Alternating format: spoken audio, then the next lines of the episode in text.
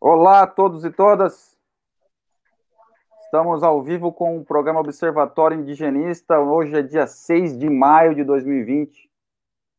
Nosso tema de hoje é FUNAI, tática de guerra híbrida, busca esconder ilegalidades. A gente está no meio de um turbilhão onde o ministro da Justiça, o ex-juiz Sérgio Moro, saiu atirando balas que se mostraram balas doces contra Bolsonaro.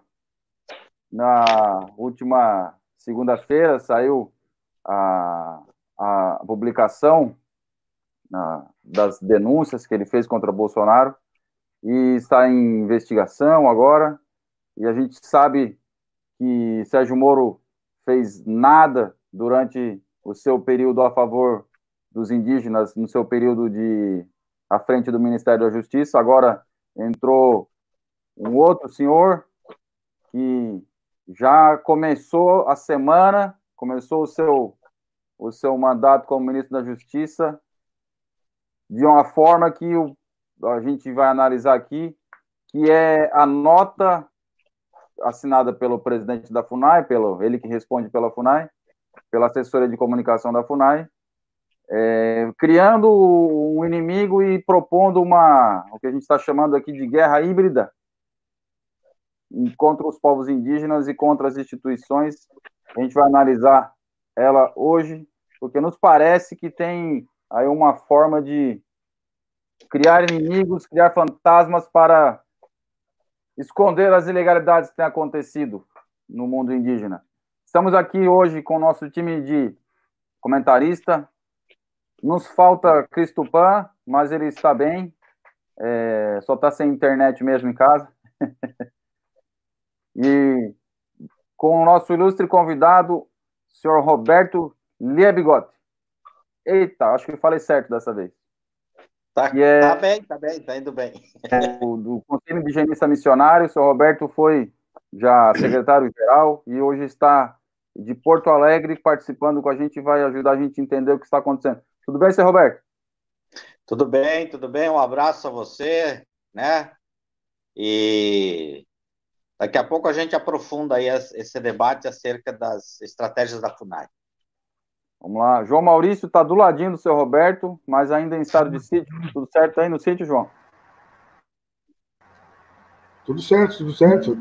Ah, como eu estava ah, falando antes, em, fora do ar aqui, aprendendo a conversar com as galinhas, com as plantas. Estamos aí há 50 dias já na, no, internado no sítio aqui em Viamão, pertinho da, de Porto Alegre, e também próximo do Roberto. Uma semana difícil, a gente. Esse, o, o, só o que tem de bom de tudo que está acontecendo é que ninguém morre de tédio, né? Tédio não dá para a gente se queixar que está em tédio, né?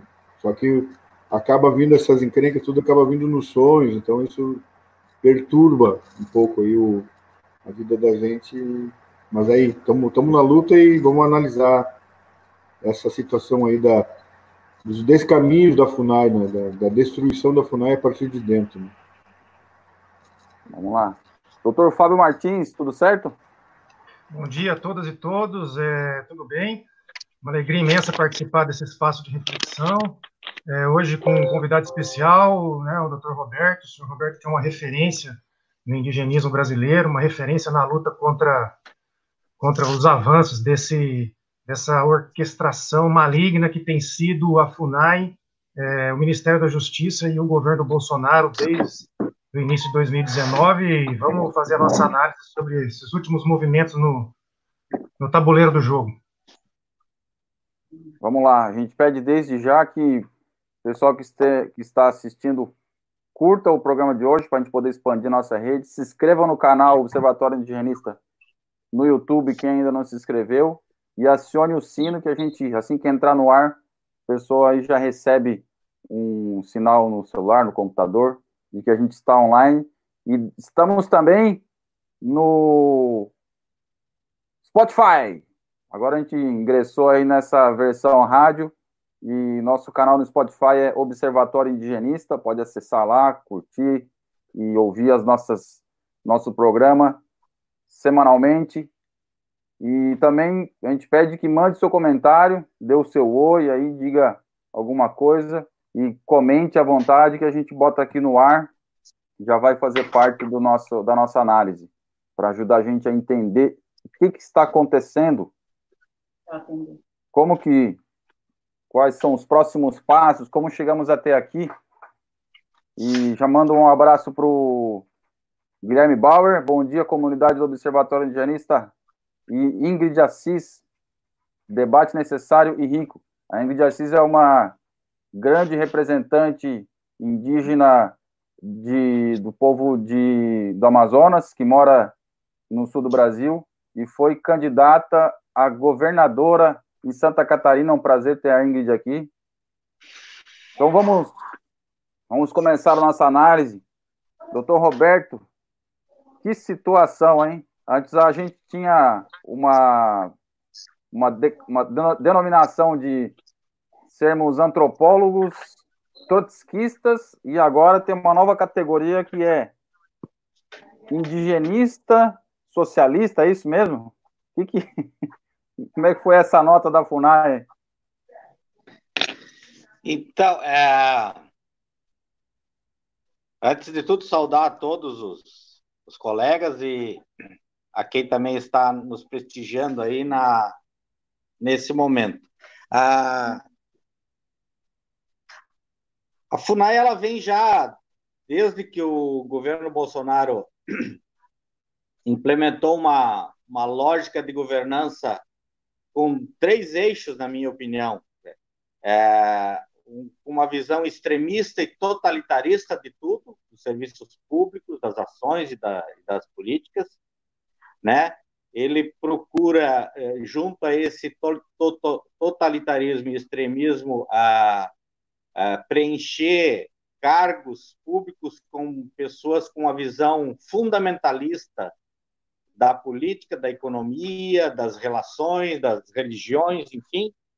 E, por fim, um governo que preza pela omissão daquilo que deve ser feito, né, para promover é, o desgaste e o, e o, e o desmonte da, das estruturas que, com muito sacrifício, vinham funcionando, né? com muito sacrifício, dedicação, inclusive de servidores públicos, ao longo de muitos anos. E a FUNAI não escapa dessa visão, né? É, na nossa avaliação, eles transformaram a FUNAI nesse último ano numa espécie de agência de relações com setores que querem promover a exploração dos territórios indígenas, né? Então, um pouco a, a nossa análise com relação à FUNAI. Essa nota é, que vem sendo publicizada desde segunda-feira, ela tem também no nosso modo de ver é, três finalidades.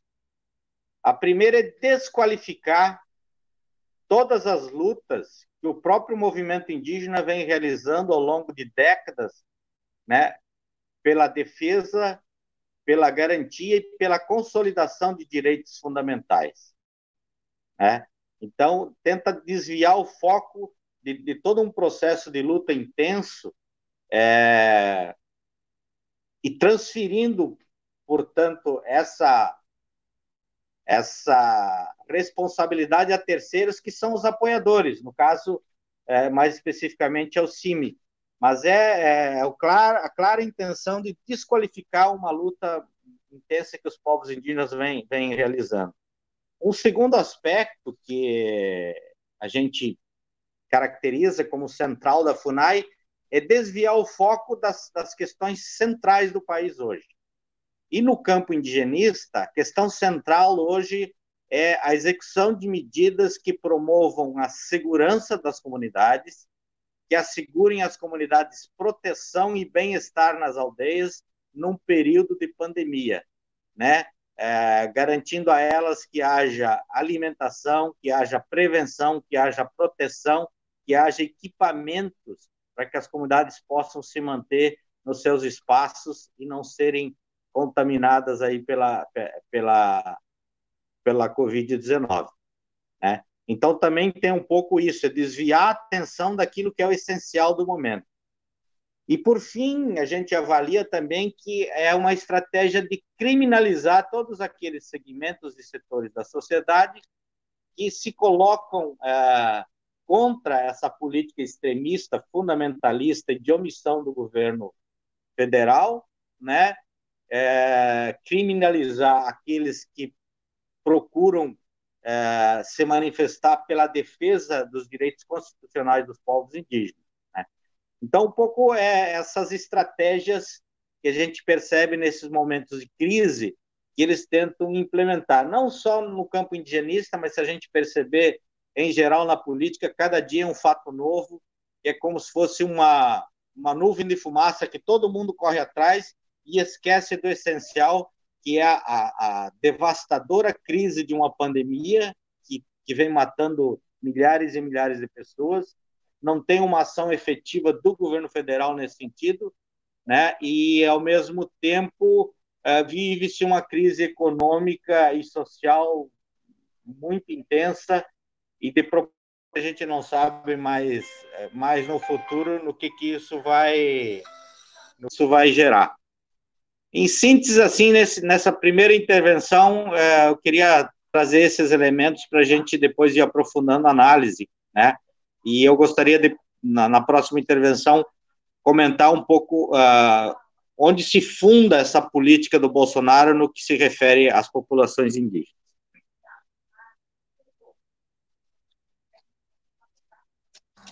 Obrigado, senhor Roberto. A gente está aqui, ó, abriu agora aqui com a as informações. Que alô? Oi, alô? Estão, estão ao ar ainda? Sim, sim. A gente está aí. É, a gente está mostrando aqui as informações atualizadas que nos traz o, o site do Instituto Socioambiental sobre os casos de coronavírus nas terras indígenas no Brasil e já chegamos a 10 óbitos é, muitos casos no Alto Rio Solimões.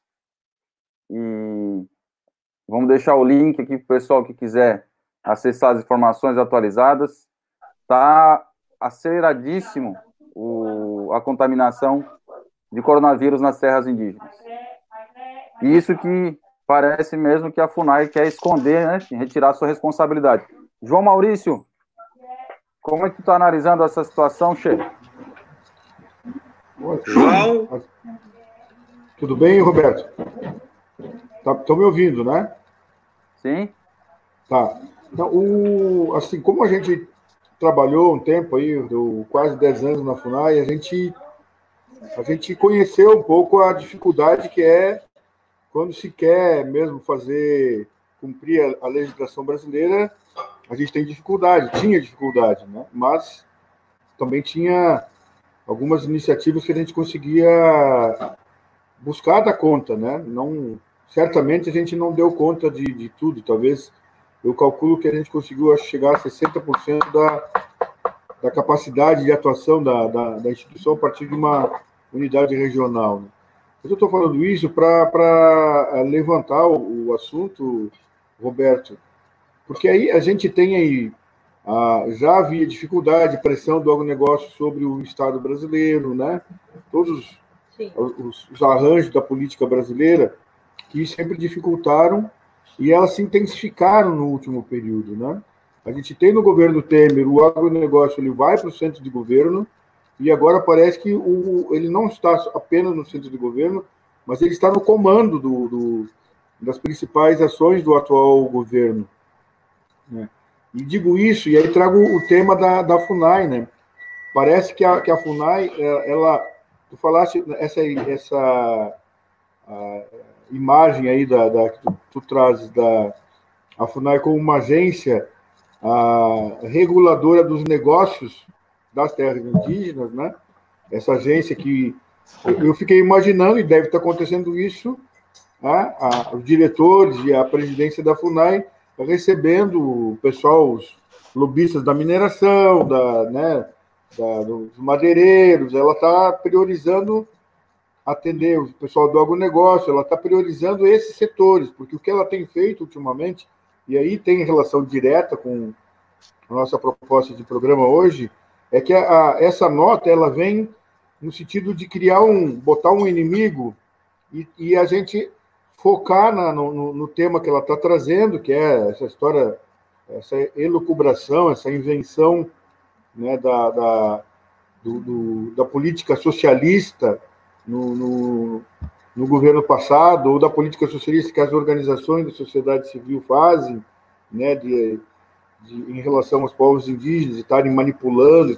Essa coisa, ela, ela tira o foco, quer botar o foco nesse ponto, e ela tira o, o principal, que é, que de fato, são as políticas que ela tem atendido. A FUNAI, além de agência de negócios pra, das terras indígenas, que ela se pretende estar tá se consolidando para é, no que vem fazendo, ela tem tomado atitudes que são atitudes ilegais. Ela toma atitude é, é, ilegal quando, por uma decisão interna ali, o, o presidente da FUNAI, assessorado por procuradores, que a gente vai levantar aqui o, um, um deles, ela toma a atitude de, de, descumprir a Constituição Federal. Ela toma a atitude de descumprir a Lei 6.001, que ainda é vigente em vários aspectos que não foram superados pela, pela Constituição de 88. No que, no, no, uma das atitudes é não atender a populações indígenas que não estejam em área regularizada. Né?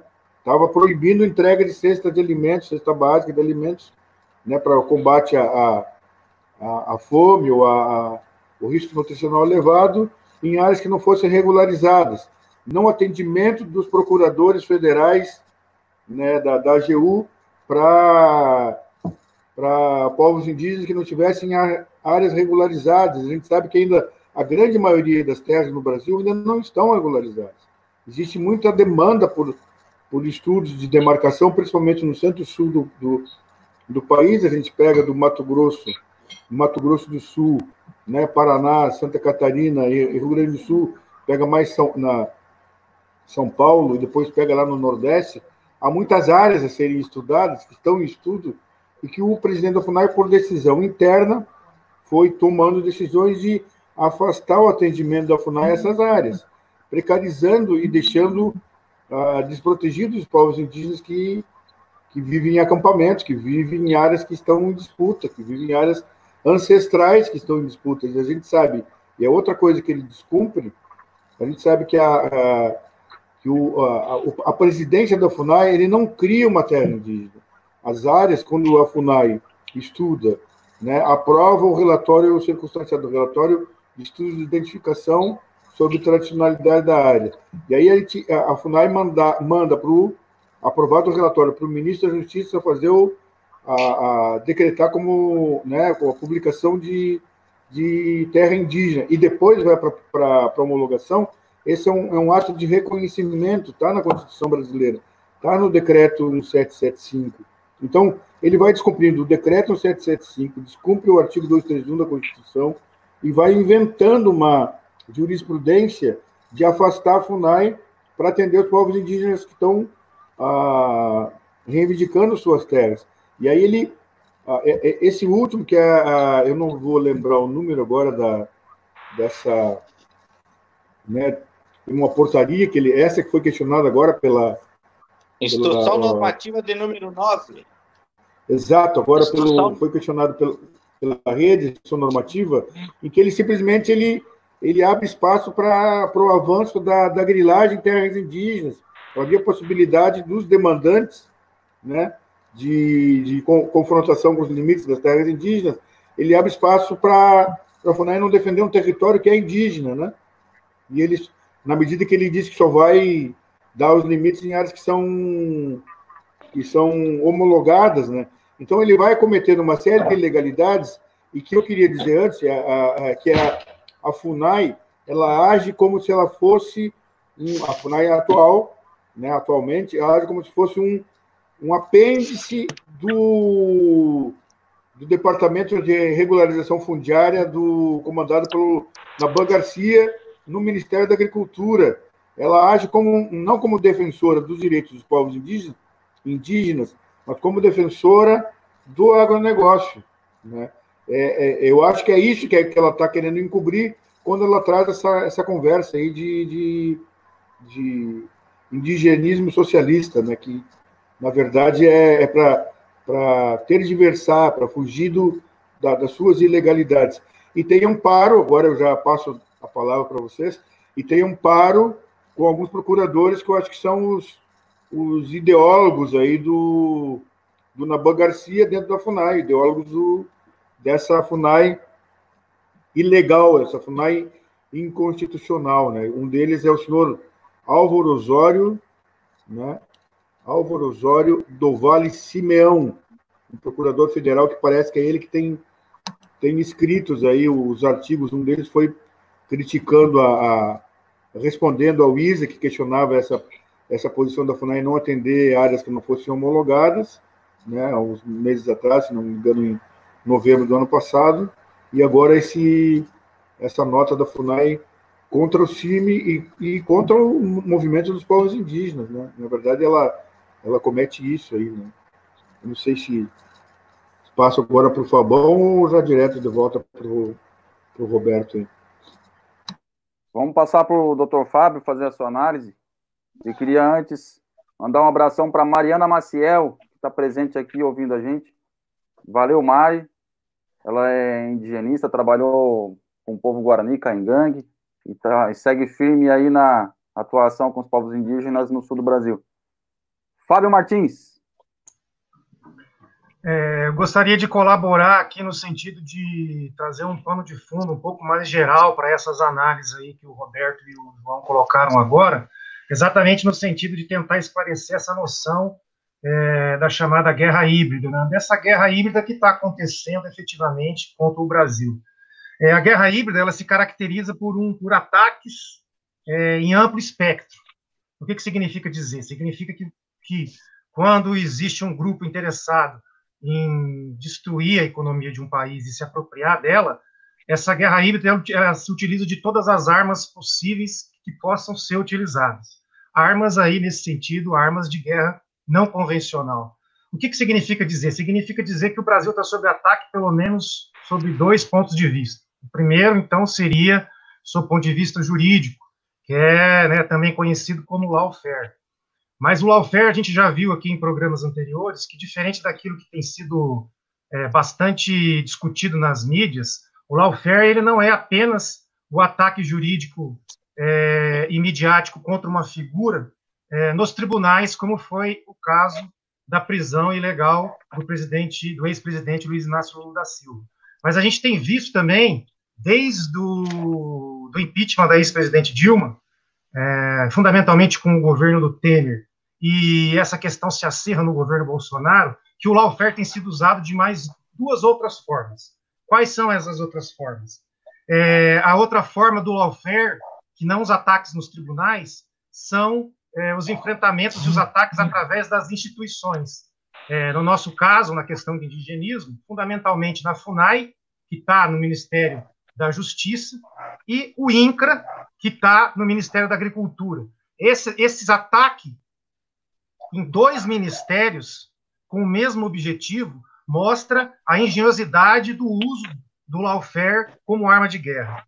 E o terceiro, o terceiro caso seria, né, o terceiro, terceira dimensão do lawfare seria o uso da legislação, né? Exatamente como a gente tem visto uma série de edições de medidas provisórias, de portarias, de instruções normativas, de recomendações, mas também de leis, leis que foram também aprovadas no Congresso. Ou seja, nós temos um, um ataque pelo direito, o direito sendo usado como arma de guerra em várias dimensões, seja nos tribunais, seja na disputa das instituições que deveriam aplicar e efetivar normas jurídicas é, de origem constitucional e alterações legislativas das mais variadas ordens, das mais variadas ordens que vão de legislação propriamente dita, passando por portarias, instruções normativas e outros instrumentos legislativos de, de menor peso legislativo.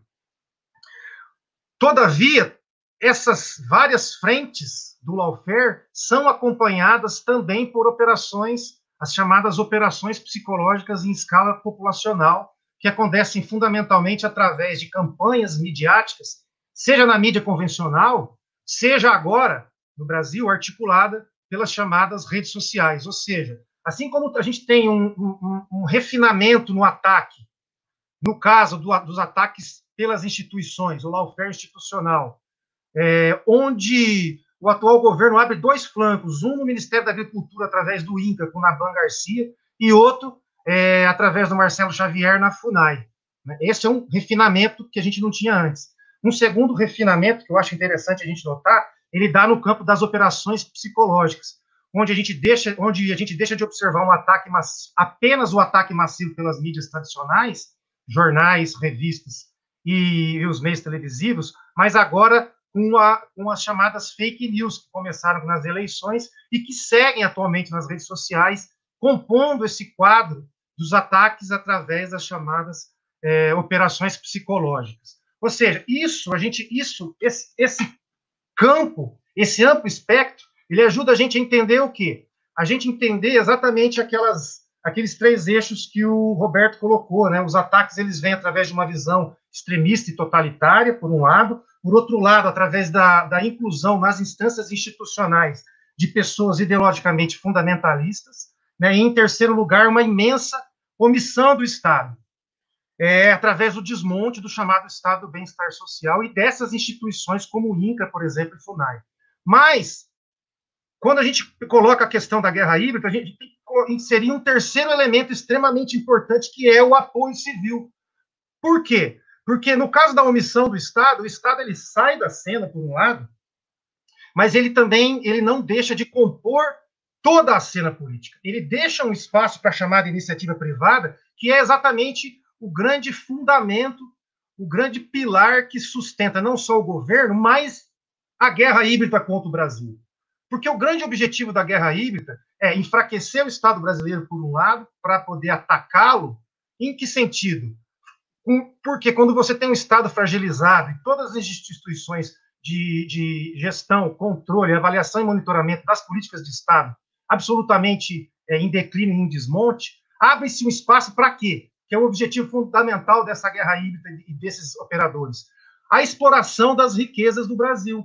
Quais riquezas? Aquelas riquezas que ainda não foram tomadas fundamentalmente. É, as riquezas da terra, né, os minérios que estão sob as terras públicas e terras indígenas, é, através da exploração da água, seja do curso, seja da água como riqueza para a exploração do agronegócio, seja da água como, como potencial energético, para, tanto para as hidrelétricas como para as chamadas pequenas centrais hidrelétricas, as PCHs, que são bastante utilizadas na região amazônica, fundamentalmente.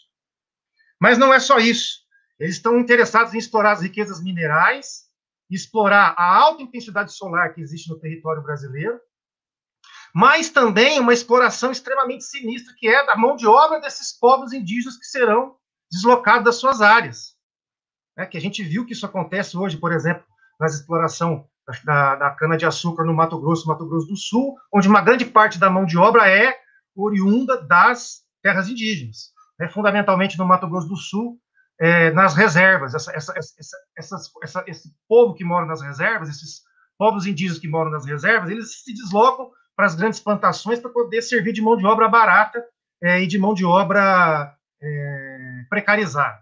Ou seja, é um plano é um plano sinistro e que, e que se a gente colocar ele no contexto geopolítico fica mais fácil de entender.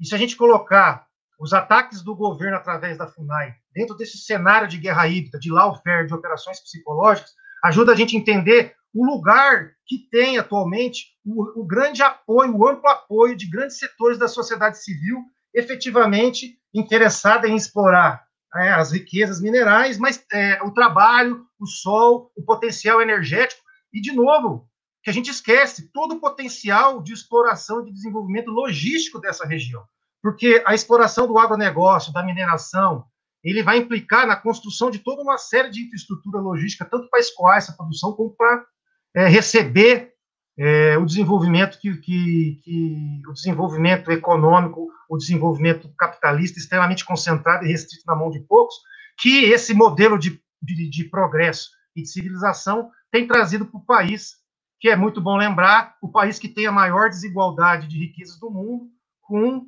um dos maiores potenciais de produzir riqueza que se tem notícia no planeta hoje.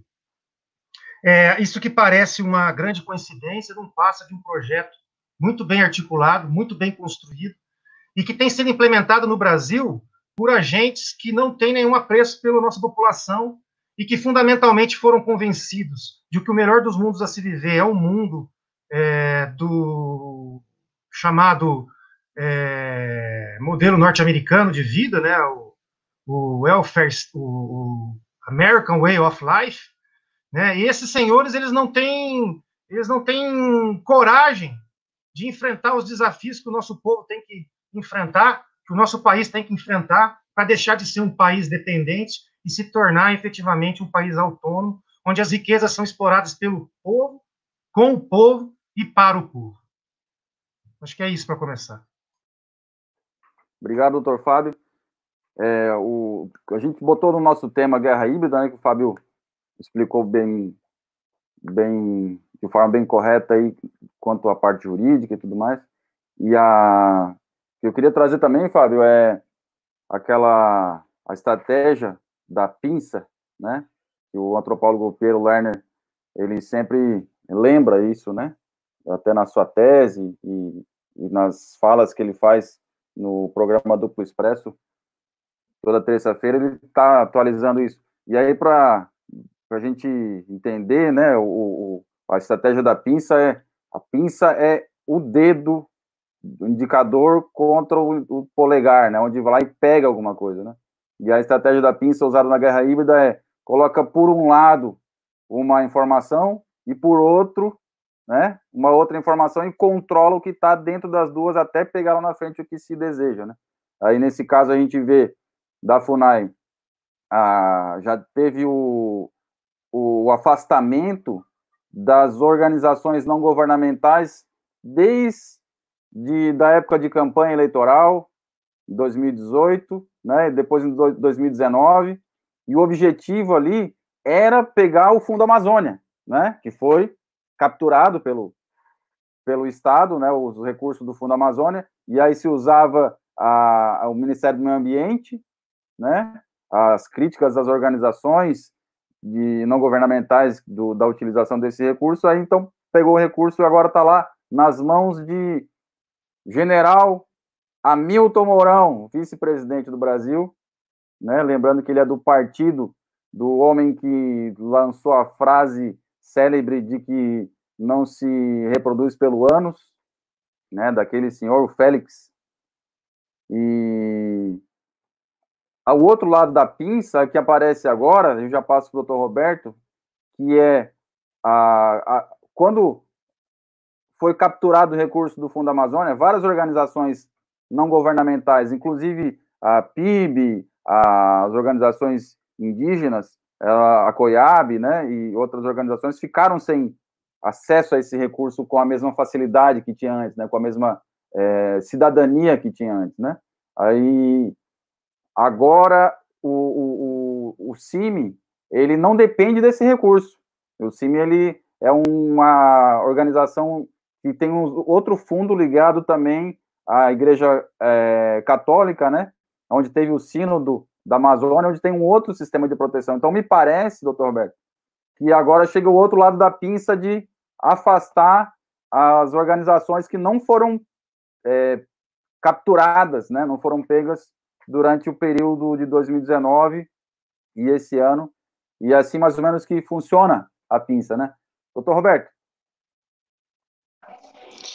então, eu tive aqui antes um problema de sinal, não sei se consegui transmitir toda, todo o meu tempo de fala adequadamente. Tá? Conseguiu. É, é, agora, assim, o, se a gente pegar a 2017, 2016, houve toda também uma intensa campanha já de desqualificação desses setores aí que que prestam um tipo de serviço e de ação é, junto aos povos indígenas na perspectiva da, da garantia dos direitos e também de execução de políticas, né?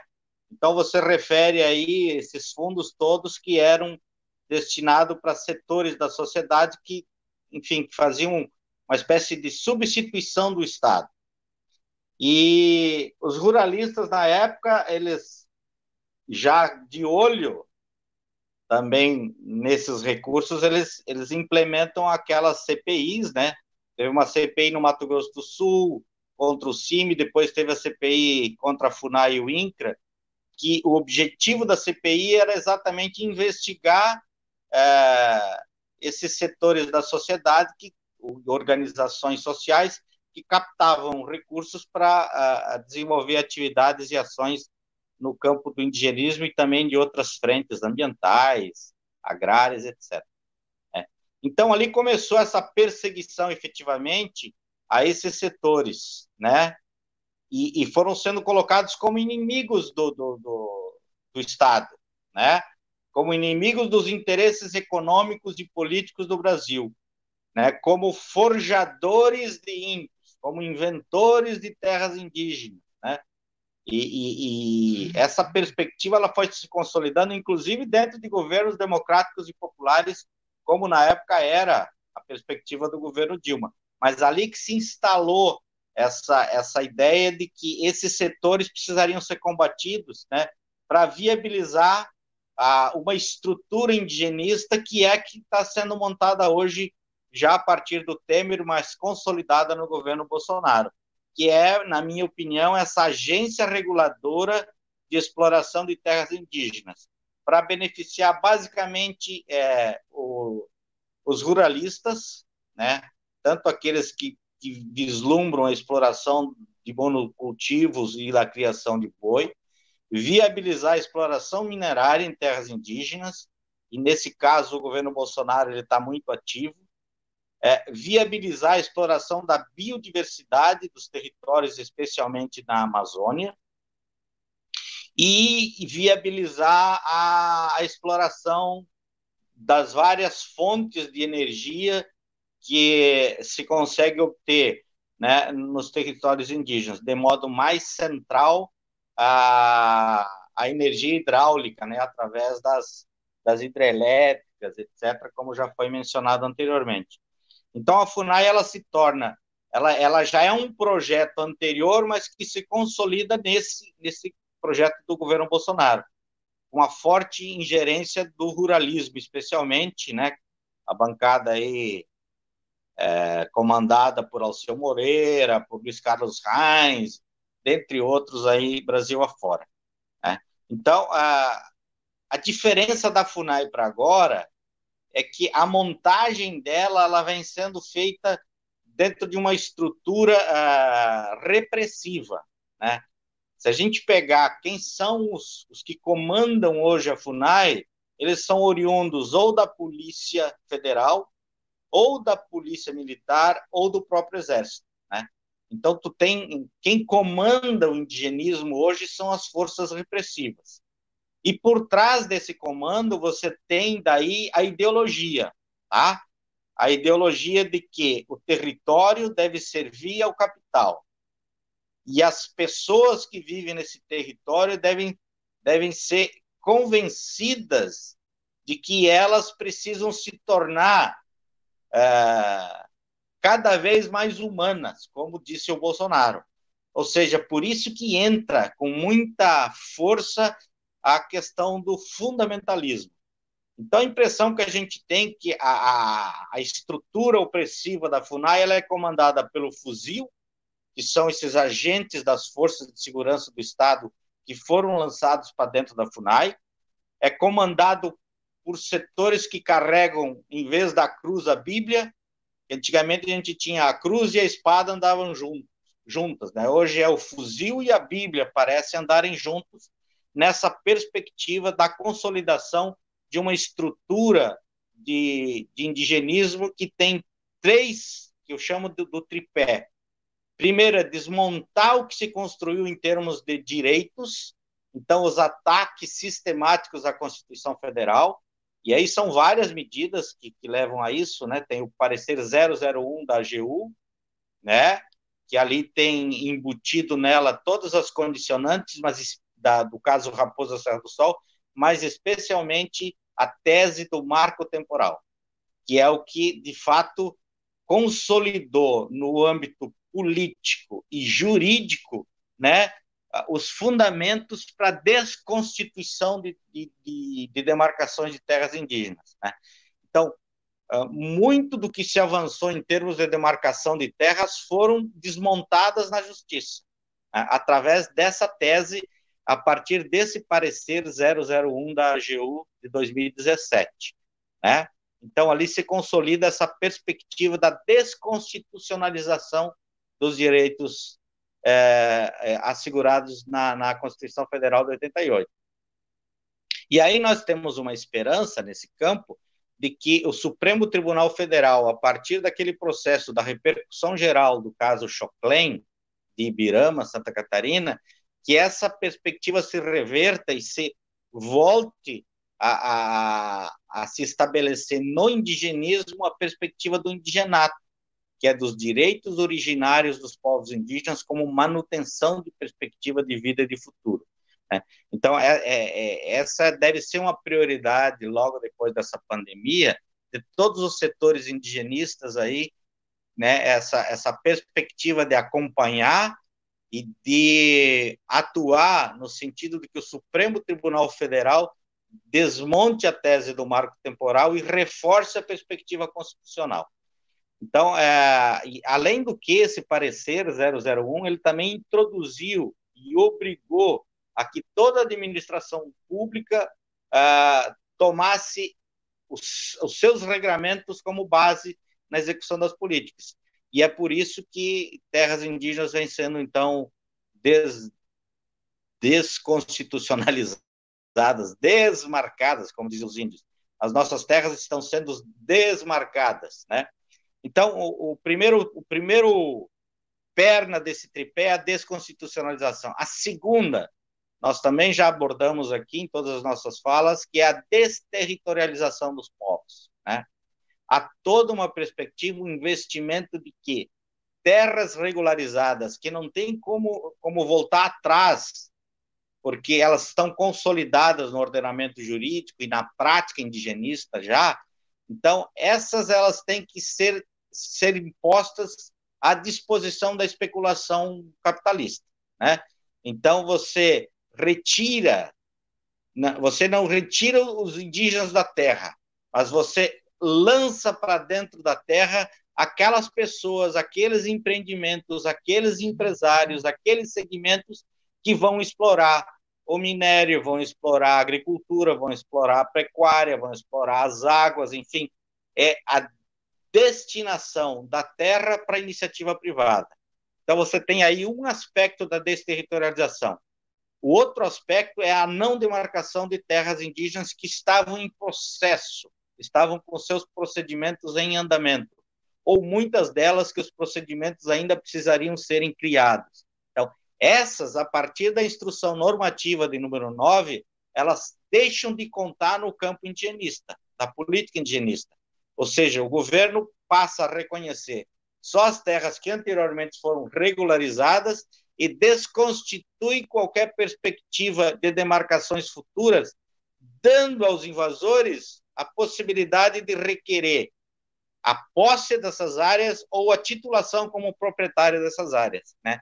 Então, é a regularização do esbúrio dos territórios públicos, dos territórios indígenas, né, que são patrimônios da União. Ah, então, você tem essa outra vertente aí da, da desterritorialização. E, por fim, desse tripé, a terceira perna, é a perspectiva daí ideológica da integração dos indígenas à sociedade. Quando o Bolsonaro diz na televisão que os índios estão cada vez mais parecidos com a gente, cada vez mais humanos, ele quer dizer o seguinte: precisamos caminhar para a humanização dos povos indígenas, como se é, nós fôssemos modelo a, a, que os indígenas devam seguir na história desse país, né? O que é um contrassenso absoluto, porque a nossa sociedade é opressora, é racista, é machista, né? Todas as, as, as, as más qualidades né, é, são espelhadas nessa sociedade. Mas o Bolsonaro ele, ele tem como perspectiva a integração dos povos à, à comunhão nacional. E para isso ele usa as estratégias né, da opressão, da repressão e do fundamentalismo na, nessa perspectiva. Né?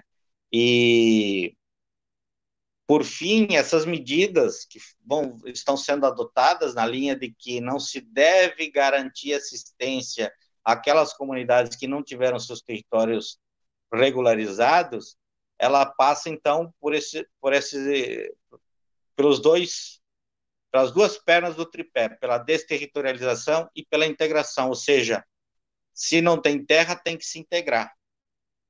Né? E se tem terra, tem que igualmente se integrar para aprender a produzir como os brancos produzem.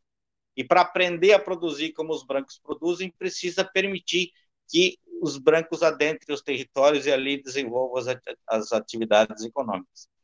Ou seja, numa análise mais, mais ampla, assim, um pouco essa, essa perspectiva que eu, que eu vejo de uma estrutura de política indigenista que ela vem sendo pensada e forjada não de agora, mas que se consolida agora de uma forma mais ostensiva, né? A partir dessa estruturação dos comandos da FUNAI com pessoas ligadas às forças de segurança e ao pentecostalismo? Essa perspectiva da repressão, da opressão e da catequização de novo, né? Da imposição de, de, de verdades que estão fundadas nessa perspectiva religiosa da Bíblia e do fundamentalismo. Perfeito, obrigado, senhor Roberto. E eu queria ler aqui os comentários da Ivete Caribé, ou Caribe, da Rocha, que ela fala que é um projeto de destruição dos povos originários e todos os vulneráveis é, dentro de um governo genocida. E, doutor Roberto, e para os demais também, é, a Ingrid Assis, ela comenta aqui, ela pergunta, como reagir, já que é essencial o isolamento social, o que se pensa como campanha além do ativismo indígena? Doutor Roberto, por favor. Bom, é, esse é um, é um período que é, as reações elas, elas não passam pela, pela ação física, né? Pela por você ir para a rua, se mobilizar, articular setores, movimentos, né? Você agora está num período em que, é, pelas condições sanitárias, torna-se recomendável que as pessoas permaneçam nos seus locais para terem possibilidade de viver amanhã, né? Então, nesse contexto, quais são as nossas lutas? É, é manter o acompanhamento às medidas que estão sendo adotadas. Hum, essas medidas adotadas, quando elas lesam direitos, quando elas, elas retiram direitos, elas precisam ser duramente questionadas através das ferramentas que nós dispomos, a ferramenta vinculada ao Ministério Público Federal, para que ele atue, da Defensoria Pública da União para que ela atua, para que é, segmentos dos poderes instituídos, como do Parlamento, para que também atue, para que o Judiciário atue e para que a gente consiga também trabalhar nessas redes que nós temos, dessas ferramentas via internet, redes sociais, para que a gente seja ativista de, desses espaços hoje, numa mobilização contínua para assegurar que depois da pandemia esses direitos não tenham sido desconstituídos e que daí sim a gente possa atuar fisicamente, inclusive, na luta pela garantia e manutenção dos direitos que, que, que a gente acredita que precisam serem assegurados. Então, a gente vive um, um período muito complexo, um período sombrio, mas como eu tenho dito e já falei em outras vezes, é nos períodos mais sombrios que a gente precisa ser luz. E, e, e hoje podemos ser luz nesses através dessas, desses espaços que a gente vai criando, mesmo não estando presente fisicamente lá naquele local, mas através de redes de comunicação, de sensibilização e de projeção de perspectivas para que amanhã a gente tenha uh, caminhos abertos. Perfeito. João Maurício, vou passar para ti, João. mas eu quero incluir também na análise de vocês a Lei 13.986, de 7 de abril de 2020, que a gente fez aqui já um tempo atrás, Roberto, análise sobre a MP, número. Qual é qual o número, Fábio? É o número 10, né? E aí agora ela foi, foi aprovada né, no, no Congresso Nacional e virou essa é, lei MP, 13 mil. MP 910, se não estou enganado, da Isso, regularização fundiária, né? Isso. Aí, então ela passou aí na surdina nesse período de coronavírus e virou a, a, a Lei 13.986, aprovada, assinada pelo, pelo Bolsonaro, onde tem a criação da cédula imobiliária rural, que esse é um nó gigantesco aí de desterritorialização e financiarização das terras indígenas que está dentro desse, desse jogo, né? Vamos lá, João Maurício. É, só para assim para responder, eu acho que no final, no próximo bloco, a gente pode voltar das perspectivas, de como a gente pode se organizar, né? A, que a, acho que a Ivete tinha colocado há pouco, né? Ah, eu acho que é o que o Roberto deu, deu a, a, a letra, assim, da gente fortalecer as redes de solidariedade, né? Acabei de receber agora de manhã também um, de um, uma aldeia do povo Caigangue no interior do estado do Rio do Sul, pedindo apoio, né? Porque estão com dificuldade de se sustentar, de garantir o, a alimentação, tudo, né? Então, a gente já passa para os grupos e é, é, é, a perspectiva da gente ampliar as redes. Se é o que nos, nos no, agora nesse período, né, a gente não tem como também fisicamente estar tá indo em locais, né, fazendo as coisas indo para a rua, porque é importante a gente se proteger, proteger as, as outras pessoas. Os povos indígenas também estão necessitando ter essa perspectiva de, de se manter onde estão, tentar se proteger da, da contaminação que está crescendo muito. A, é fortalecer as redes de apoio. Então, acontecendo muitas coisas. Semana teve aí a, a, o ATL, né, a Terra Livre uh, virtual, né, também foi bem interessante aí. Estão acontecendo a todo momento lives e diálogos, rodas de conversas virtuais aí que eu, eu acho, eu tenho a impressão que a tendência é isso crescer bastante até a, o pós-pandemia a gente poder retomar ações mais de rua numa outra intensidade. Né? Agora, eu queria trazer uma coisa que no último programa, Roberto, o Fábio trouxe, que é a questão do lawfare, a, que ele, ele falou hoje também. Eu acho que, que a, a, FUNAI ela tem servido como um dispositivo de, da guerra híbrida contra os povos indígenas, como uma ação de lawfare jurídico, jurídico-político, né? Porque a, a, não houve uma mudança na Constituição Federal que diz que que, o, que, ter, que, é, que regre o fim do indigenato. Não houve, o marco temporal não está na Constituição, não está em nenhum decreto e também não, não tem nenhum projeto de lei do marco temporal. Né? Então, é, é, a, o tema do marco temporal é uma invenção, é uma fake news jurídica, né?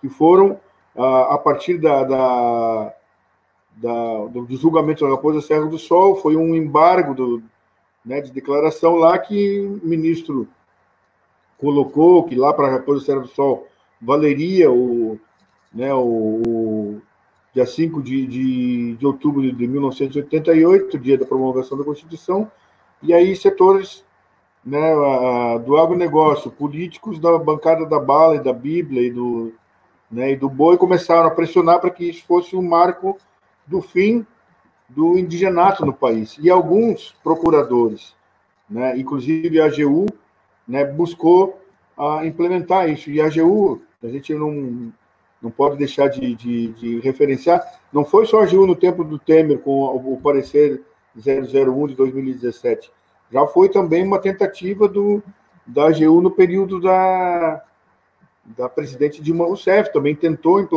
emplacar o, um parecer semelhante, né? E o parecer parece, né? Mas não é. O parecer é uma interpretação. Não é verdade, não é. Eu, eu insisto, o marco temporal é fake news. jurídica. E como fake news jurídica, ela age como uma alfera, ela vai agindo contra os povos indígenas. E ah, é, tão, é tão fake news que o, o, o, atual governo federal, comandado por, hegemonicamente aí pelo, pelo pessoal do agronegócio, com uma aliança com os militares, é bom a gente sempre trazer, ela, a, com a, a MP 910, que agora vira lei, o Nuno acabou de colocar aqui, ela, ali tem um, um dos artigos que fala do, do a, a, os, que, que as áreas reivindicadas para regularização fundiária são até 2014, elas podem ser regularizadas. Então, é estranho, porque o marco temporal da regularização fundiária, né? Então, barra grilagem, é 2014, e o, e o, e o marco temporal para os indígenas é 1988. Então, eu, eu analisando essa, é, comparando essas duas informações, para mim, assim, a MP agora a lei que aprovada no Congresso,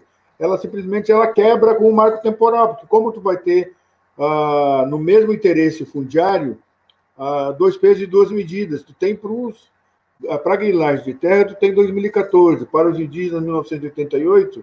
Na minha impressão, esse projeto de lei aprovado e essa que era tinha vindo como MP 910, ela quebra o argumento da, do marco temporal para os povos indígenas.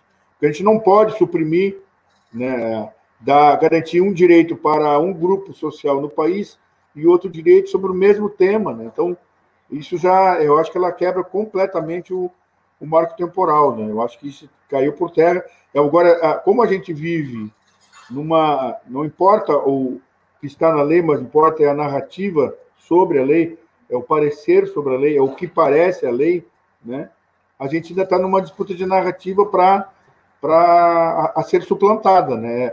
Por enquanto, a, do, do marco temporal, com a grande mídia, interesse no, também no agronegócio, né, com setores de uma certa hegemonia política, elas ainda estão suplantando. Mas ela, eu acho que a gente vai conseguir fazer cair por terra. Até porque a, a na Constituição Federal, o direito dos povos indígenas ao seu território é um direito imprescritível. E se é um direito imprescritível e está na Constituição, não tem como uma invenção jurídica, uma fake news, suplantar. Né? Eu acho que a gente tem. Eu queria trazer isso para a gente né, clarear na, agora no, no, no, no, no diálogo, né? E eu, eu tenho a impressão assim que a gente tem, de fato, está num, um dos períodos mais intenso ataque, né? Esse tripé que tu trazes aí, Roberto, vai mostrando mesmo esse, esse ataque, né? Que é, é, e é orquestrado e ele ele fecha com essa com essa ideia de guerra híbrida, que é e pretende se apossar, né? pretende combater ah, os que eles elegem como inimigos e os povos indígenas, no, nesse caso, né? Ah, parece que o governo vai estreitando as possibilidades, né? Para se transformar em humanos, ou tem que vir para a cidade, humanos, para o presidente da República e os militares, e o pessoal do, que os apoia.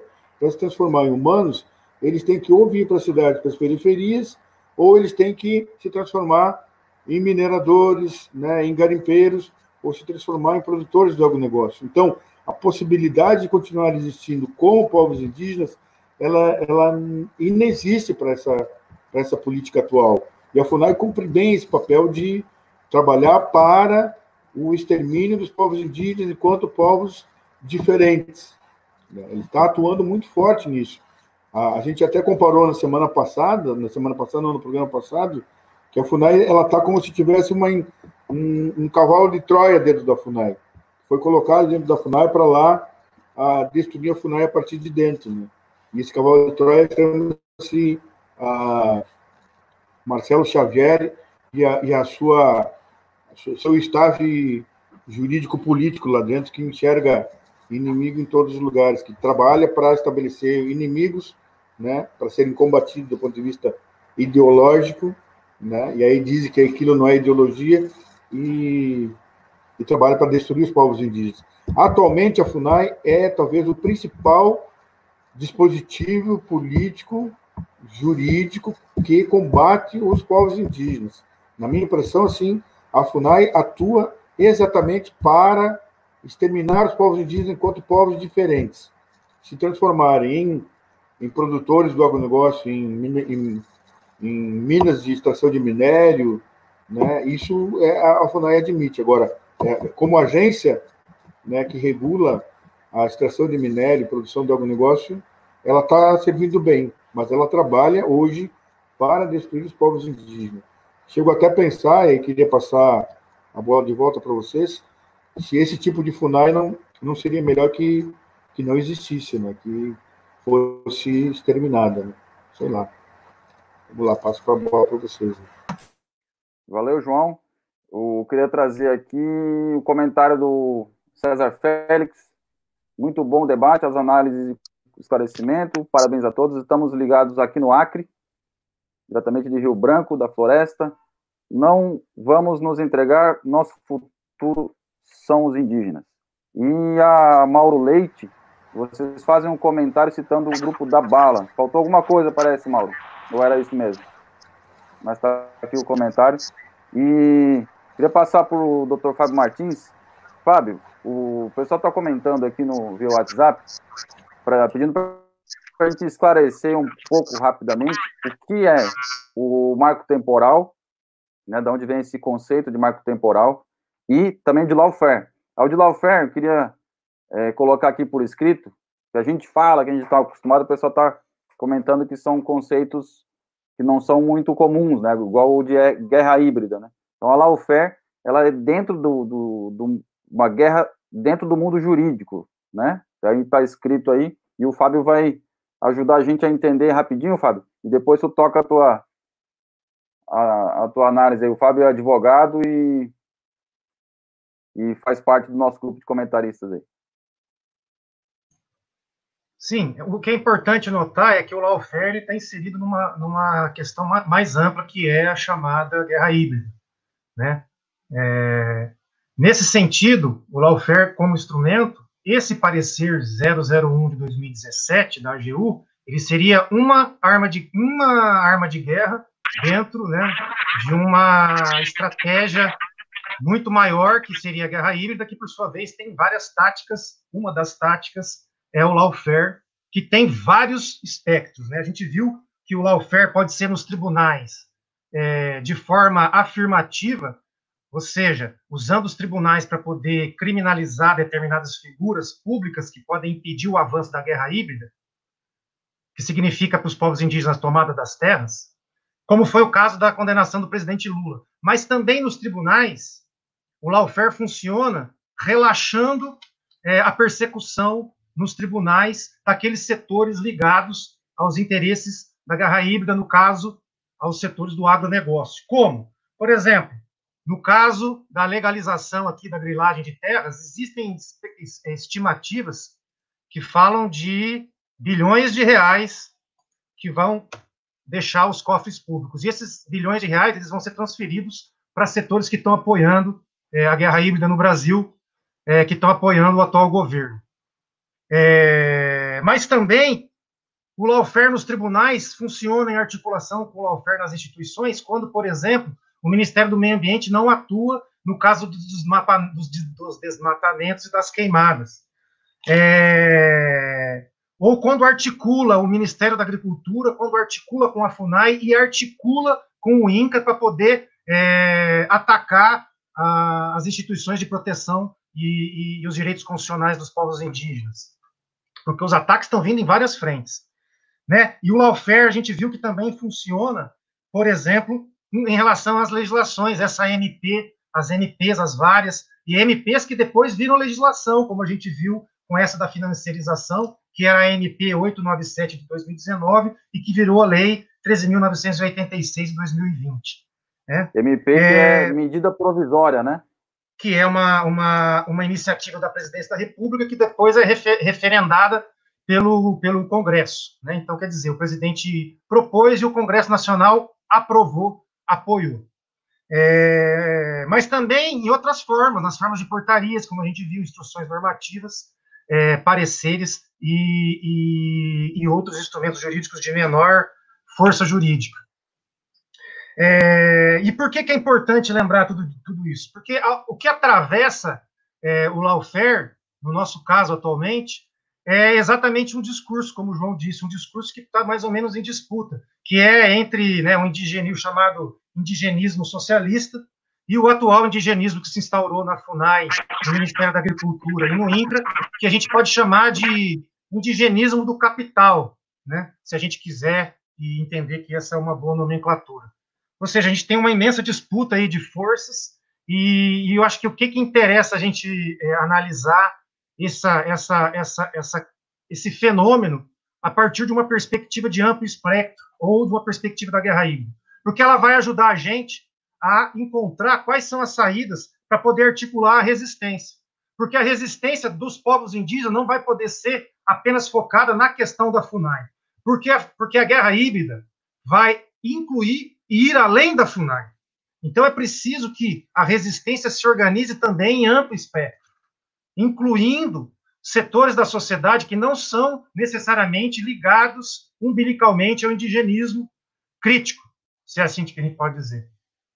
Ou seja, é preciso articular com o pessoal da CTBio, é preciso articular com o pessoal do Ministério da Agricultura, com os setores do ambientalismo progressista, é preciso articular com setores é, da agricultura familiar, que tem interesses na questão da, da, da reforma agrária, que, por sua vez, é, pode ser um campo de articulação com os povos indígenas. Mas também é preciso, quando for articular as, o uso estratégico do direito é, a partir da perspectiva dos povos indígenas, não só fazer a defesa contra os ataques que nós estamos sofrendo, mas é preciso ir além, sair da defensiva e começar a assumir uma postura afirmativa. Né? E é preciso ir além, é preciso incluir é, elementos para que se, a gente possa enfrentar a chamada as operações psicológicas em escala populacional. É preciso fazer também enfrentamento nas mídias convencionais e nas redes sociais. Ou seja, a resistência ela precisa se articular em amplo espectro. E quando a gente estiver fazendo a, a, a, o uso do direito como arma de resistência, é preciso ter clareza que essa resistência tem que se dar permanentemente. Tem que ser uma estratégia permanente. Porque a gente tem visto que a FUNAI, ora, funciona a favor dos povos indígenas, com várias restrições, ao longo da história do país, e ora, funciona exatamente como está funcionando agora, de forma muito evidente, como um cavalo de Troia institucional para atacar os direitos dos povos indígenas, mesmo quando a sua, a sua função, a, a justificativa da sua própria existência, se dá para a proteção dos interesses dos povos indígenas. Né? Então, e por que que tudo isso está acontecendo? Porque existe um imenso interesse. Né? Essa MP da grilagem de terra que virou a Lei 13.986, ela, te, ela, te, ela, tem, ela tem por trás dela alguma coisa da ordem de 80 bilhões de reais. Transferência de território da União para iniciativa privada. Se a gente somar isso, vamos imaginar que, por exemplo, no lawfare dos tribunais, o relaxamento que está sendo dado, por exemplo, para o Fundo Rural, que é uma dívida dos ruralistas que está sendo é, arrolada na justiça há muitos anos, são mais ou menos 17 bilhões de reais. Se a gente somar isso todas as isenções que estão sendo dadas para os agrotóxicos, por exemplo, são bilhões de reais por ano. E isso entra onde? Isso entra no lawfare na perspectiva legislativa, porque a isenção ela é uma operação legislativa. E se a gente imaginar o potencial de exploração mineral que existem nas terras da União e nas terras indígenas, quantos bilhões, quantos trilhões de reais existem de potencial para exploração, de potencial para exploração da, é, da, da, da, da, energia, é, da água, da energia solar, o potencial da exploração que se pode ter com a infraestrutura de logística, ou seja, existe um, um, amplo processo de reorganização social que nós estamos passando no nosso país e que tá e que é exatamente que pode ser entendido exatamente a partir dessa noção de guerra híbrida, de lawfare e a Funai ocuparia um lugar central para as análises desses ataques a partir da perspectiva do, do indigenismo, que é uma iniciativa para fortalecer o Instituto do Indigenato, que é o reconhecimento jurídico, político, social de que nesse país antes da invasão europeia, existiam milhares de povos que viviam aqui e que têm direito às suas terras originárias. Ou seja, se trata de fazer essa luta, mas essa luta tem que ser feita com extrema competência e inteligência.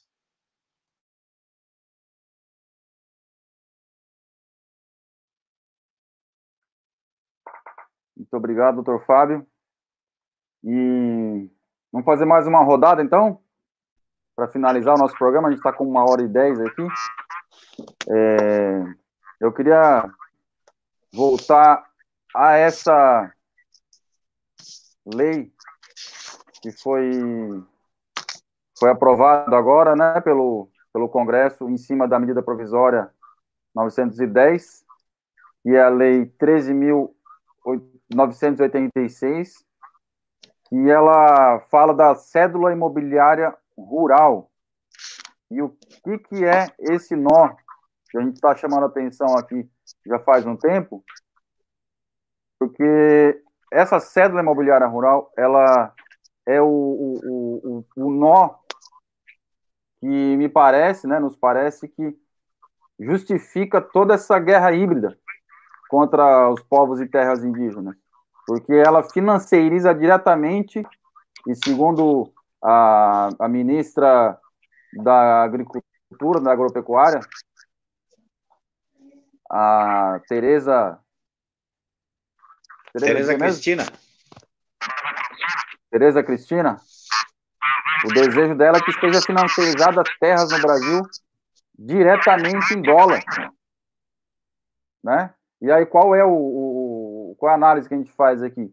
E com essa, essa partição, onde a, o, o, proprietário de terra, o poceiro de terra, né, o, o grileiro, ele vai no cartório e apresenta um documento onde ele consegue, ele, com a grilagem, uma matrícula da terra, né, em todo o Brasil, no Amazonas, no, no Pará, no Nordeste ou pelo Sul, qualquer lugar.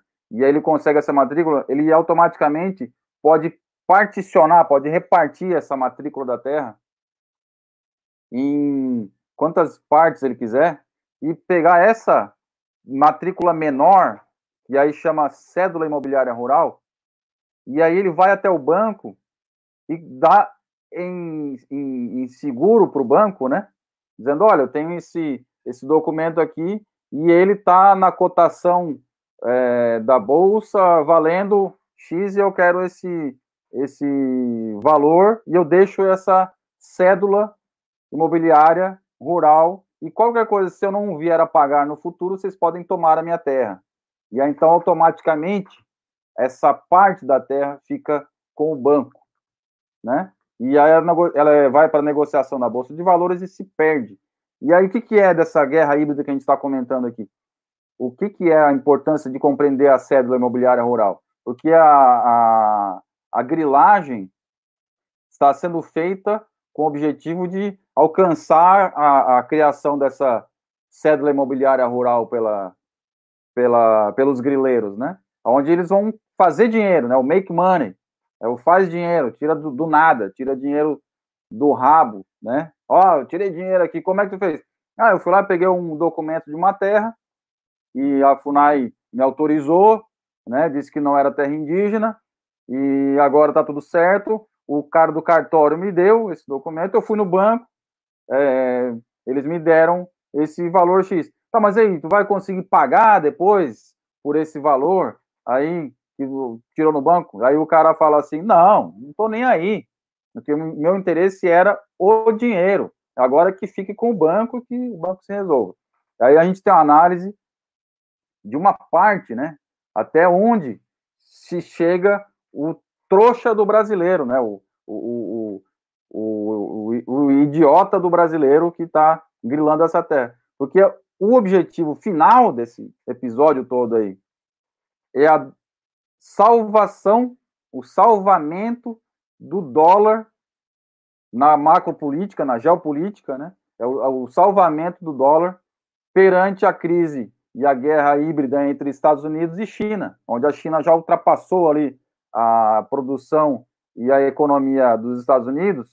E o que, que isso significa? Que o dólar, o dólar, maldito dinheiro, ele, ele é lastreado, ele, ou seja, é, se, tu, sai com alguns dólares e fala assim: ah, eu não quero mais esse dólar, eu quero trocar ele por, por o que, que ele vale, me dê aí. Né? Antes de 1971, ele valia ouro, né? chegava com um dólar e tirava o ouro. Né?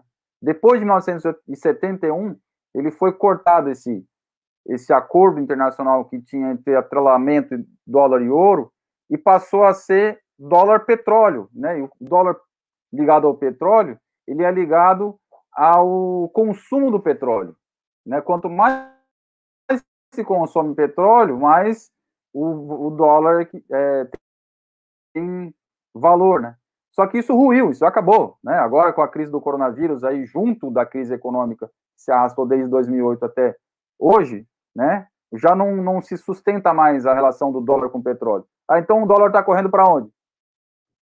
Para baixo do sol, para energia produzida pelo sol, que é a soja, pelo sol, que é a, a, o milho, né? E a, que são essas energias, renova, energias renováveis.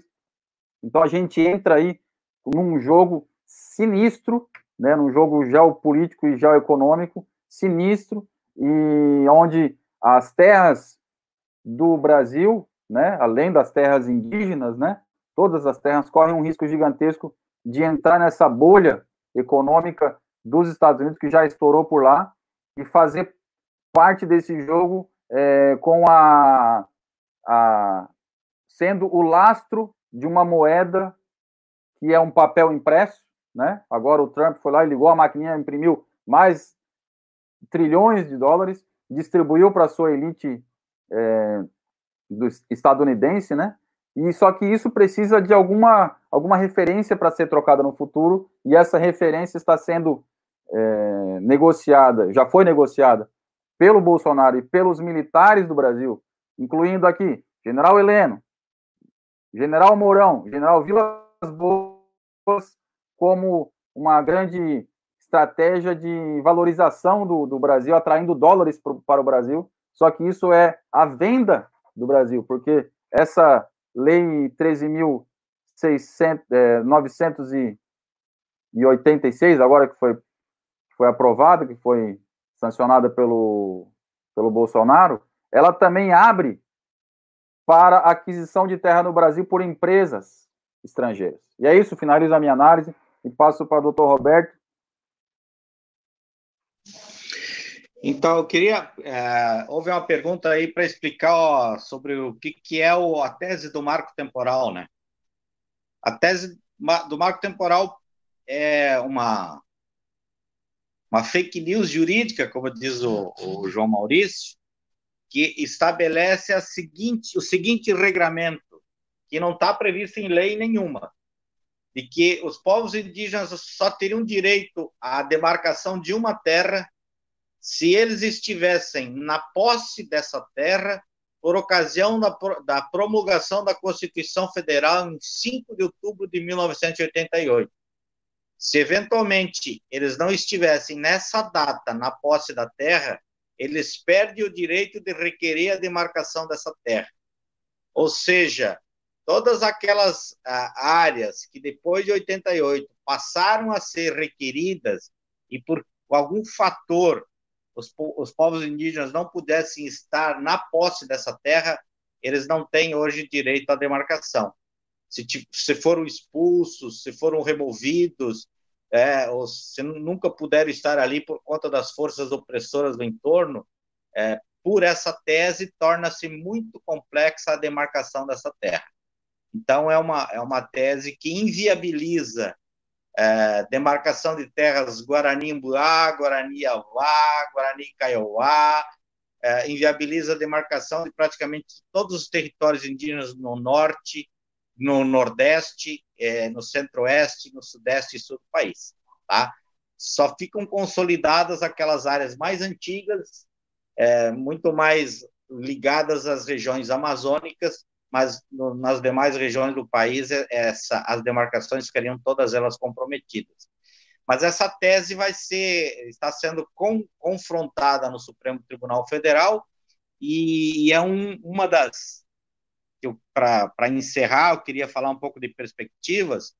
uma das nossas perspectivas é a atuação direta é, nesse processo, né, junto ao STF. Tem uma série já de instituições que ingressaram no processo como amigos curi, né, colaborando é, nessa luta dos povos indígenas, para assegurar que o, o, Supremo Tribunal Federal, ao julgar o processo relativo lá a um pedaço da demarcação da terra Choclen, né, ele efetivamente é, é, estabeleça que a regra para demarcação de terras indígenas tem que seguir a Constituição Federal, nos artigos 231 e seus, seus uh, parágrafos, tá? Então, essa é uma prioridade, a gente precisa intensificar nosso, nossa luta, nossos, nossas ações nessa, nessa linha. Uma segunda luta, e é bem atual, é cobrar a revogação imediata dessa instrução normativa de número 9 da FUNAI, que a gente já salientou antes, que é da grilagem de terra. Tá? A, a FUNAI como funciona, está funcionando como uma agência reguladora de interesses econômicos, de interesse do agronegócio, da, das mineração, das minerações, das mineradoras, enfim, é, essa instrução normativa dá condições para que as terras sejam exploradas e tituladas por esses setores. Então, precisa haver uma intervenção política, jurídica, no sentido de que ela venha a ser revogada de forma imediata. O Ministério Público já pediu, uh, tem partidos políticos que já ingressaram com a DIN, né, pedindo no Supremo Tribunal Federal a declaração de inconstitucionalidade dessa medida, mas há necessidade do movimento indígena também atuar mais fortemente nessa perspectiva. E, por fim, eu queria deixar assim, quatro quatro eixos de luta que a gente não pode abandonar. Primeiro, manter a vigilância sobre a necessidade de que a Constituição Federal não venha a ser desmantelada. Então, assegurar que os artigos 231, 232 da Constituição Federal sejam mantidos né, como base jurídica para o futuro dos povos indígenas. Segundo, assegurar que as terras indígenas demarcadas não venham a ser revistas e exigir que as demarcações futuras aconteçam de forma regular, né? E que nessas terras de ocupação indígena seja mantido o usufruto exclusivo dessas terras pelos povos indígenas e não para especulação uh, uh, econômica e financeira. Uh, terceiro, que a gente lute insistentemente, cotidianamente, pelo respeito aos direitos humanos a partir das diferenças étnicas e culturais. Né? Nós não podemos permitir que essa lógica da integração prevaleça, que o fundamentalismo religioso prevaleça. Nós temos que manter a nossa luta para que as diferenças prevaleçam. Né?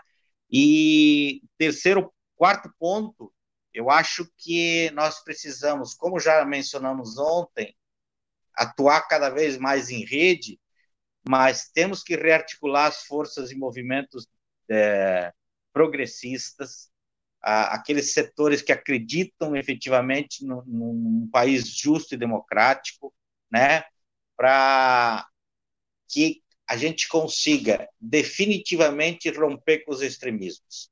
Esse extremismo totalitário e fundamentalista que vem sendo implementado em todos os setores do país hoje a informação de que nos cargos de chefia em âmbito nacional no governo federal são mais de 1.500 militares nesses postos, comandando a administração pública do sul ao norte do país. Né? E a gente sabe que essas pessoas elas aprenderam a ser autoritárias e elas vão ser autoritárias, vão ser extremistas e vão impor um processo de totalitarismo brutal que talvez seja irreversível, né? A gente conseguir é, reverter, se não for agora, nas gerações futuras. É isso, muito obrigado aí pelo espaço, agradeço e acho que conseguimos passar o nosso recado. Agradeço, doutor Roberto. É, João Maurício. Assim, primeiro, o, o, Roberto tinha falado no outro bloco, né? uh, que querem que, o, que a nossa sociedade seja modelo para os povos indígenas. Quero dizer assim que absolutamente a gente não serve de modelo para nenhum povo indígena. A sociedade que a gente montou como, como alternativa essa de grande concentração de população em megacidades, né, com produção monocultura, uso de veneno, né, é produz esse vírus. Então essa sociedade não serve de modelo para os povos indígenas aqui no, no Brasil e, no, e os que ainda existem no mundo. Pelo contrário, eu tenho a impressão que eles com a sua experiência de existência, de continuar, apesar de tudo, existindo como povos diferentes, é que, que serve de modelo para a gente, para a gente, não que a gente vá ser que nem eles, mas que serve de modelo para a gente pensar o nosso tipo de vida e o que, que a gente está produzindo. Né? Queria deixar isso e dizer que, assim, a gente tinha comentado em, em, antes de, de começar o programa que esse, essa atual direção da FUNAI, aí não é só o presidente, é ele que assina os documentos, mas não é só o presidente, talvez a gente pudesse pensar em um, um pool de entidades aí e uh, organizar uma denúncia no Tribunal de Haia, como, como foi feito com o presidente Bolsonaro, por crime genocida, de genocídio contra os povos indígenas. E aí poderia entrar ele, poderia entrar o Moro, né, o, o ex-ministro da Justiça e o atual presidente. Eu acho que tem aí um, bom, boas informações aí do que as ações que eles estão cometendo são ações de que têm provocado o genocídio dos povos indígenas. Eu estou convencido disso e queria deixar no ar para a gente pensar o, que, que, o que, que, pode ser feito sobre isso, né? E aí agradecer também ao, ao, ao Roberto aí pela, pela a, por ter, ter contribuído para elucidar o que está acontecendo nesse momento aí do dessa guerra contra os povos indígenas. Obrigado, João. Passar para o Fábio, mas antes eu leio aqui o comentário da Ingrid Assis. A unidade de ação mais que necessário nesse momento. Parabéns e muito obrigado por essa análise rica. Vamos à luta. O outro mundo é possível. Obrigado, Ingrid. Vamos em frente. Fábio Martins. É, achei muito importante esses esclarecimentos aí do Roberto em relação ao chamado marco temporal que que, que surge né, na, naquela ação da Raposa Serra do Sol e que o parecer 001 da AGU de 2017 tinha o, o objetivo de estender essa, essa, essa interpretação para todos os casos e agora está sendo questionado. Eu só queria eu só queria colocar uma questão aqui, e, o Nuno, lá no fim, na conclusão, é, conclusões desse parecer, por favor, na página mais abaixo, eu queria chamar atenção para uma coisa. Esse parecer, ele, né, ele tem o objetivo de ter força vinculante, que significa dizer que deveriam ser utilizados em todos os processos judiciais que tratassem de demarcação de terras, né, naquela linha do que o Roberto falou, que aquelas, aquelas áreas que não tivessem ocupadas até a promulgação da Constituição de 88 não poderiam ser objeto de demarcação, mas ela também traz uma série de interpretações sobre os incisos do artigo 231, né, fundamentalmente é, em relação à extensão e o sentido do que se trata o usufruto da terra, o usufruto exclusivo da terra, a questão da mineração. Então, tem uma, eles, eles aprofundam o entendimento que vai para além só da questão do marco temporal. Né? E aí é importante, quando a gente for fazer um enfrentamento jurídico em relação a esse parecer, que a gente tem que ter o cuidado de não derrubar só a tese do marco temporal, mas a tese do parecer 001, porque pode ser que caia o marco temporal e, e, eles possam fazer uma interpretação e tergiversando no sentido de que o marco temporal só caiu, ele e que as outras podem ainda ser resgatadas para serem discutidas, por exemplo, qual que é o entendimento que a gente tem de usufruto exclusivo da terra, né, que é uma questão que já seria suficiente, do ponto de vista jurídico, para barrar, por exemplo, a exploração do agronegócio em terras indígenas, fundamentalmente com respeito ao uso de é, organismos geneticamente modificados, chamados transgênicos em terras indígenas. Isso é proibido. Ou se não, é, é, fazer parcerias agrícolas é, para exploração dessa terra. Isso daí é terminantemente proibido. Mas a, já está existindo uma reinterpretação nesse sentido que está, sob o ponto de vista do agronegócio, é, sustentando as suas ações políticas né, e econômicas. É, uma outra coisa que eu queria lembrar é que essa, essa lei 13.000 986 da financiarização da terra, que cria a cédula imobiliária rural, ela vai exatamente no sentido da dolarização da economia brasileira. Né? Nesse cenário de crise global, onde os Estados Unidos têm perdido é, espaço para Rússia e China e Irã, com essa imensa crise do petróleo, com a crise do abastecimento interno é, autossustentável dos Estados Unidos, com a quebra do mercado do fracking, e a pandemia agora nos Estados Unidos, que abala esse, esse governo é, neoliberal radicalizado, a gente tem um cenário de crise acentuada dos Estados Unidos, onde o Brasil está sendo visto, encarado e operado como uma grande fazenda dos Estados Unidos que vai servir para sustentar, seu ponto de vista econômico, e garantir esse lastro que o ouro não tem. Vai ser a terra e o mercado brasileiro, esse potencial mercado brasileiro a ser é, expandido com, com empreendimento, com grandes obras, grandes empreendimentos de logística, e há fundamentalmente a exploração do território, sim, do território dos povos indígenas, sim, terras demarcadas, sim, terras não demarcadas fundamentalmente, mas também outras terras da União, é, e eu quero destacar aqui os parques nacionais as unidades de conservação, que são geralmente é, colados nas terras indígenas. Então, mesmo que você não vá Agora, explorar uma terra indígena já demarcada, se você explora um parque nacional é, que está logo ao lado, você vai causar, sim, um impacto nessas terras indígenas. Se você não rever, mesmo que você não reveja a demarcação de uma terra, mas você passe uma rodovia, ou uma ferrovia, ou uma linha de transmissão nessas áreas, você sim vai causar um imenso impacto nessas áreas. Ou seja, é um projeto que não, que não tem nenhum apreço pelos povos indígenas, não tem nenhum apreço pelo meio ambiente, e não tem nenhum apreço por um projeto de desenvolvimento nacional. Esse projeto de desenvolvimento é um modelo de desenvolvimento do subdesenvolvimento brasileiro. Dentro daquela linha que fala o Rui Mauro Marini, o Gunder Frank é, e outros autores brasileiros daquela linha da CEPAL, né, que são os economistas brasileiros que estavam interessados em pensar esse modelo de desenvolvimento brasileiro financiado e sustentado a partir de um modelo de desenvolvimento nacional autônomo ao capital internacional e que não fique funcionando dentro dessa dialética da dependência como um modelo é, dependente, um modelo de subdesenvolvimento e de superexploração do trabalho e das riquezas, como sempre lembra nosso querido Cristiano Mariotto Cristupan. Ou seja, a guerra, é, a guerra é, de, é de longo prazo, a guerra não é uma corrida de 100 metros, é uma maratona, e é para isso que a gente tem que estar preparado. É, eu queria já aproveitar o momento aqui, para a gente, refletiu sobre a guerra híbrida, eu já queria fazer aqui uma recomendação de leitura para os nossos colegas, é uma leitura que não é o suficiente, mas ela é uma boa introdução. É o livro do, do André Coribok, que se chama Guerra Híbridas, das Revoluções Coloridas aos Golpes de Estados. Essa é a minha recomendação para quem quer entender um pouco melhor essa questão da guerra híbrida contra o Brasil.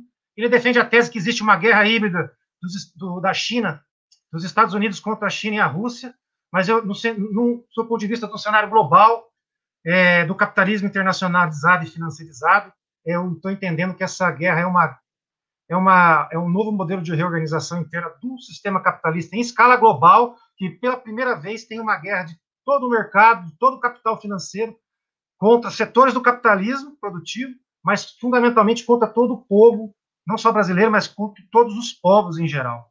É uma guerra que pretende manter essa lógica do 1% contra o 99% que é explorado, Infelizmente, uma grandes parcelas proletarizadas e exploradas ainda seguem como base de apoio desse projeto. Ou seja, é uma luta bastante complicada que enfrenta né, a conquista das consciências e, fundamentalmente, a invenção e a reinvenção de um novo modo de vida no planeta que seja mais inclusivo, fraterno, mas também revolucionário. É isso aí, senhoras e senhores. Chegamos ao final de mais um Observatório Indigenista, uma análise profunda e atual. A gente pede a todos que curtam, que compartilhem, que encaminhem essa informação para todos que puderem, para a gente alcançar mais pessoas possível. E é isso aí. Senhor Roberto, volte sempre. Estamos abertos aí. Agradeço sempre a sua presença. Eu que agradeço a vocês pela oportunidade. Tamo junto. Vamos lá, e força, e diga ao povo que avance. E avançaremos. Nesse período, fora Bolsonaro, fora Mourão.